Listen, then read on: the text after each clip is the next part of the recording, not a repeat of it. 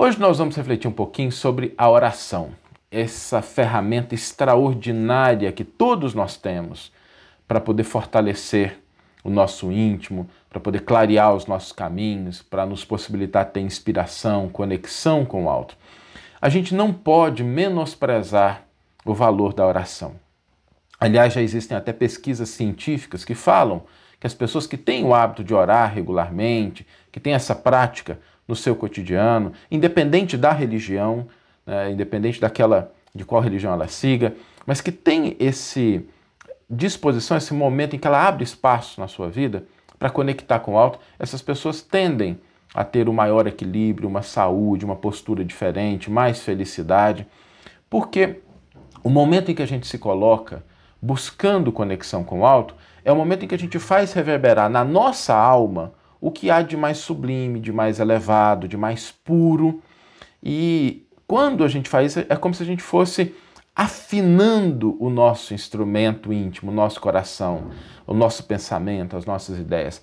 A oração é aquele processo de afinar, de sintonizar as fibras da nossa alma com a música celeste. Né?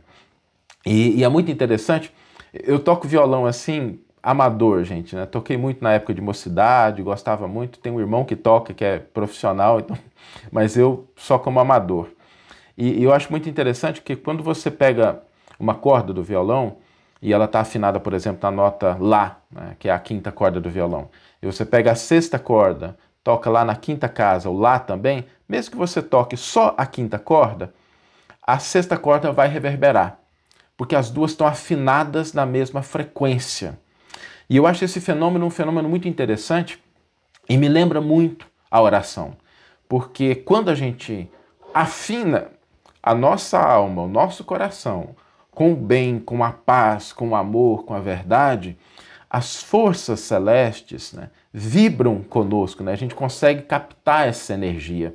Então, é, um dia eu ainda, talvez no sábado aqui eu ainda mostro isso, eu acho esse um fenômeno muito interessante para mim é uma metáfora de como, se a gente afinar o nosso coração, a energia positiva do universo, né, de Deus, nosso Pai, de Jesus, nosso Mestre, ela vai reverberar na nossa alma. Por isso a gente deve distinguir a oração dos movimentos comuns da vida, porque muitas vezes a gente age de forma automática, a gente vive, faz as coisas, a gente nada de errado com isso, né? algumas coisas são são tão comuns que a gente faz sem refletir muito. Mas a oração, ela pede essa, esse afinamento, essa afinação com, com as forças, com as vibrações superiores, para que a gente possa, de fato, estar conectado. Então, a oração, ela não é um ato automático. Ela exige movimento da alma, ela exige movimento do sentimento, do coração. Ela nos traz essa proposta. Não é alguma coisa que a gente pode fazer de maneira automática. Né? E às vezes, quando a gente vai se colocar, e hoje queria aprofundar um pouquinho isso, porque o comentário do Emmanuel nos inspira nessa direção. Quando a gente está orando, como é que a gente se sente? Quando a gente está em oração, como é que a gente se sente? E é importante fazendo essa observação, essa análise de como a gente está se sentindo quando a gente vai orar, porque às vezes um sentimento de mágoa, um sentimento de ódio, um sentimento de rancor, acaba invadindo aquele momento da oração. E quando isso acontecer, nós precisamos ter muita vigilância, porque a oração ela é um momento em que a gente utiliza de forças, de energias muito poderosas em nossa vida. E se a gente deixa que esses sentimentos eles se miscuam na oração, a gente começa a direcionar as energias da oração para alvos que não são os mais desejados. Porque toda vez que a gente ora, a gente emite mensagens, apelos, pedidos, intenções, ansiedades, tudo isso se externaliza da gente. E se esses elementos eles estão conectados com o alto, com a pureza, eles vão encontrar reverberação em outros corações principalmente naqueles com os quais, para os quais a gente dirige a, a nossa vibração. Seja uma oração para nós mesmos, seja uma oração para o outro, a oração vai alcançar outras mentes e outros corações, porque é um processo de sintonia.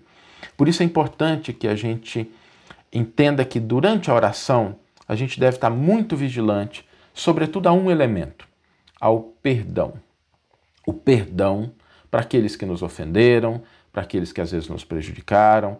A oração é o momento mais propício para a gente exercitar essa prática do perdão e o mais necessário para que a nossa oração não se converta em dardos, né?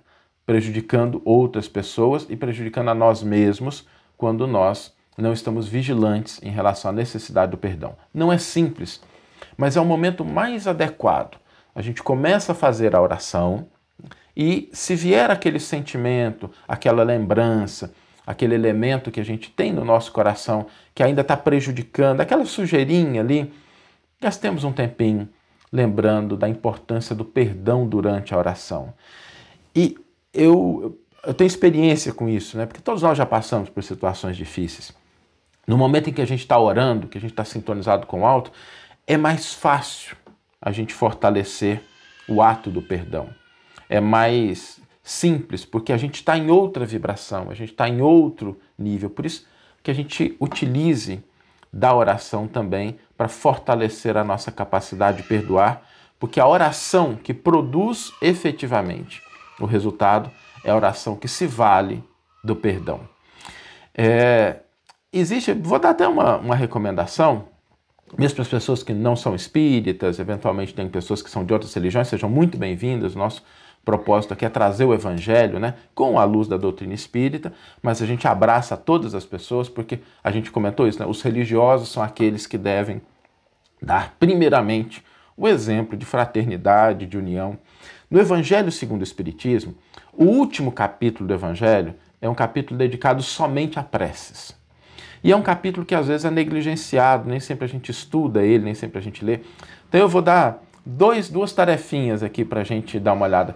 No capítulo final das preces, tem lá um item 47, que é uma prece que é direcionada àqueles que eventualmente nos prejudicaram, os nossos adversários, nossos inimigos. Então, quando a gente sentir essa dificuldade, a gente recorrer a esse capítulo final, capítulo 28, item 47 do Evangelho segundo o Espiritismo. É uma prece muito bonita, simples, singela e que a gente pode colocar em prática para nos ajudar. Tá? Vamos ler agora o, a íntegra do versículo e do comentário que inspiraram a nossa reflexão dessa manhã. O versículo está no Evangelho de Marcos, capítulo 11, versículo 25, e nos diz o seguinte: E quando estiverdes orando, perdoai. Que você tenha uma excelente manhã, uma excelente tarde ou uma excelente noite e que possamos nos encontrar no próximo episódio. Um grande abraço e até lá.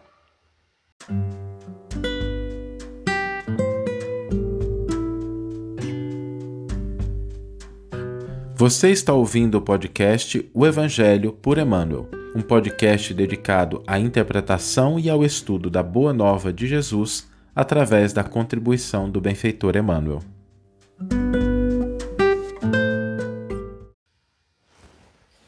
Hoje nós vamos refletir um pouquinho sobre a oração, essa ferramenta extraordinária que todos nós temos para poder fortalecer o nosso íntimo, para poder clarear os nossos caminhos, para nos possibilitar ter inspiração, conexão com o alto a gente não pode menosprezar o valor da oração.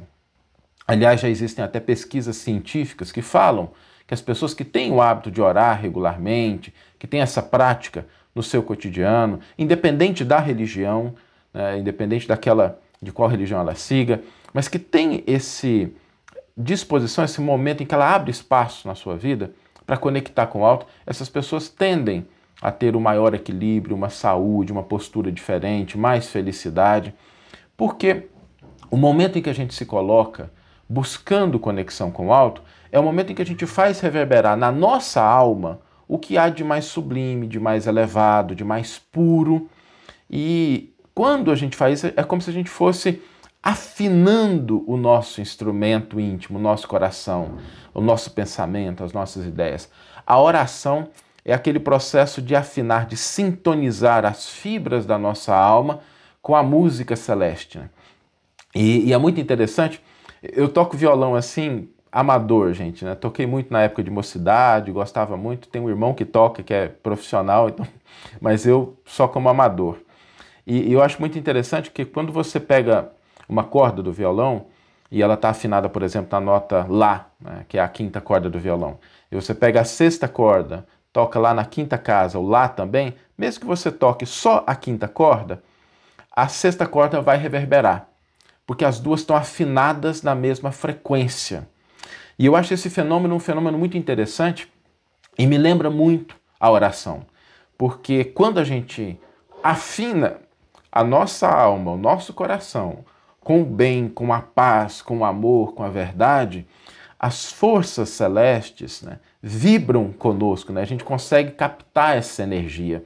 Então, é, um dia eu ainda, talvez no sábado aqui eu ainda mostro isso, eu acho esse um fenômeno muito interessante para mim é uma metáfora de como, se a gente afinar o nosso coração, a energia positiva do universo, né, de Deus, nosso Pai, de Jesus, nosso Mestre, ela vai reverberar na nossa alma.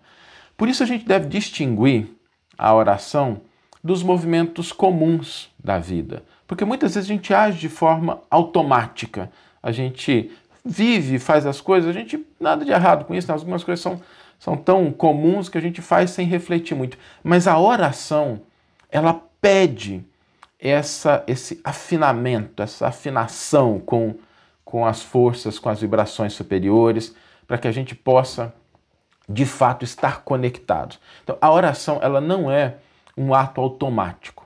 Ela exige movimento da alma, ela exige movimento do sentimento, do coração.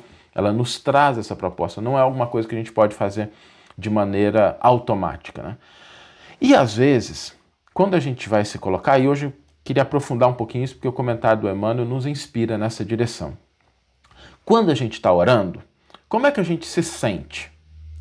Quando a gente está em oração, como é que a gente se sente? E é importante fazendo essa observação, essa análise de como a gente está se sentindo quando a gente vai orar, porque às vezes um sentimento de mágoa, um sentimento de ódio, um sentimento de rancor acaba invadindo aquele momento da oração.